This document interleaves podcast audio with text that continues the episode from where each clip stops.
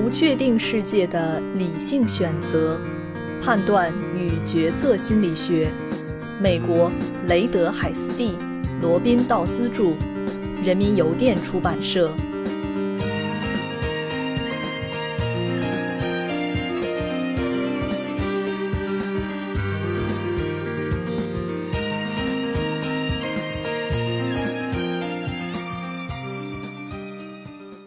第八章第三节：理解判断的情境。尽管从直接经验中建立一个情境模型可能会更加困难，但仅仅基于一段对新奇而不确定情境的书面描写来建立一个可理解的情境表征也不容易。Raymond Nickerson 在一篇关于概率问题的语义模糊性的论文中列举了理解阶段可能犯的多种错误，其中。一些流传已久的例子，在《脑筋急转弯》这类畅销书籍中被奉为经典。让我们从一个在概率推理领域经多次研究过的简单问题开始，试试下面这个游戏。在继续阅读后面的文字之前，做出自己的估计。帽子里有三张卡片，一张两面都是红色，一张两面都是白色。一张一面红色，一面白色。从里面随机抓出一张卡片，扔向空中，落地后红色一面朝上。问：这张卡片两面都是红色的概率是多少？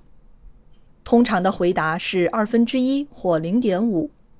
对这些参与者的访谈表明，对于这个问题，他们有一个典型的判断模式，因为这张卡片红色向上。我们知道它不是两面都是白色的卡，而由于还剩下两种卡片，于是它有百分之五十的概率是双面都是红色的卡。这表明纸上的文字叙述导致被试形成了先有三张剩下两张的问题表征。然而，正确的问题表征是根据卡片的面，而不是整张卡。所有结果的样本空间包括六个事件。每张卡片的每一面各为一个事件。由于红色的一面向上，因此在有效样本空间中共有三个事件：红白红面向上，红红一个红面向上，红红另一个红面向上。因此，正确答案是三分之二。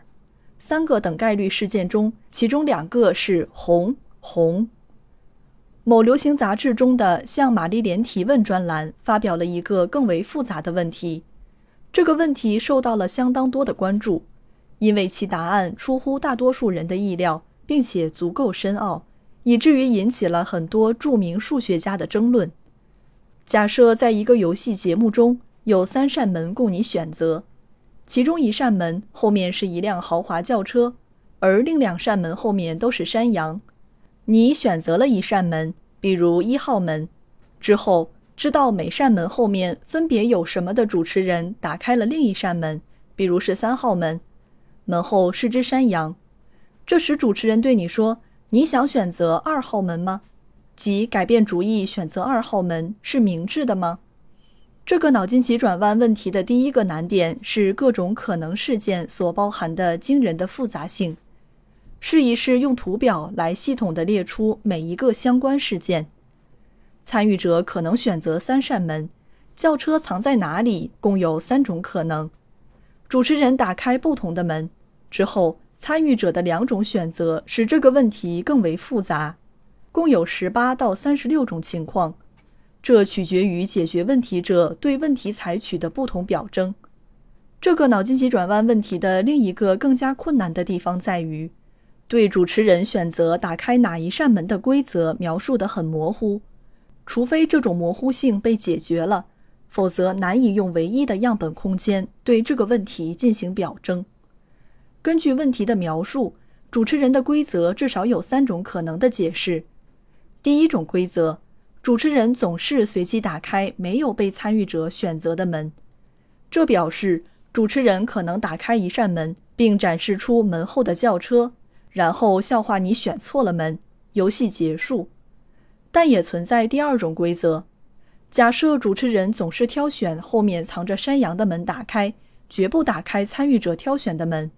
当参与者已然选中了藏有轿车的门，主持人就随机打开一扇门，这样参与者的选择和主持人开门之间的关系就更复杂了。但是还存在着更加复杂的第三种规则：假设主持人总是挑选藏有山羊的门打开，绝不打开参与者挑选的门。在参与者已然选中了藏有轿车的门之后，主持人有偏向的挑选剩下两扇门中序号较小的一扇打开。尽管这三种规则均符合上述问题的表述，但其潜在概率却各不相同。对这个问题最普遍的表征是，主持人总是打开与参与者最初选择不同的门，且绝不会打开藏有轿车的门。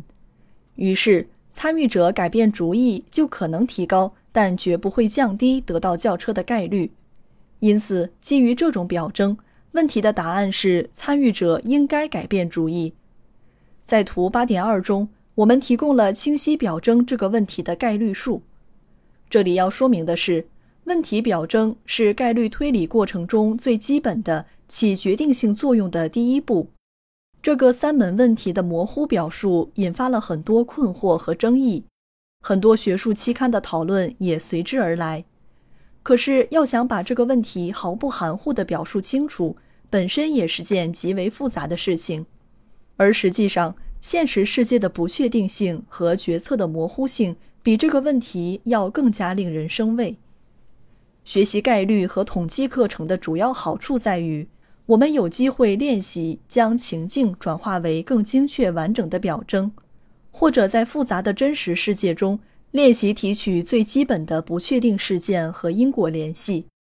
我们介绍了表格、概率数以及韦恩图，用以描述本书中大多数判断和决策情境。然而，这些合适而有效的图表是应待解决的特定问题的不同情况而创造的。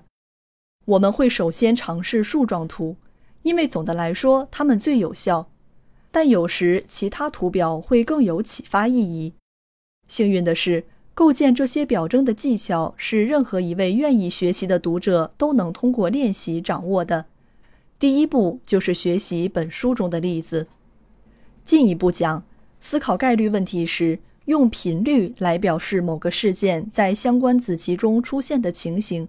通常更有利于形成准确的判断。当人们想象个体、客体或事件的频率时，就可以更好地分析总体中某些部分之间的联系。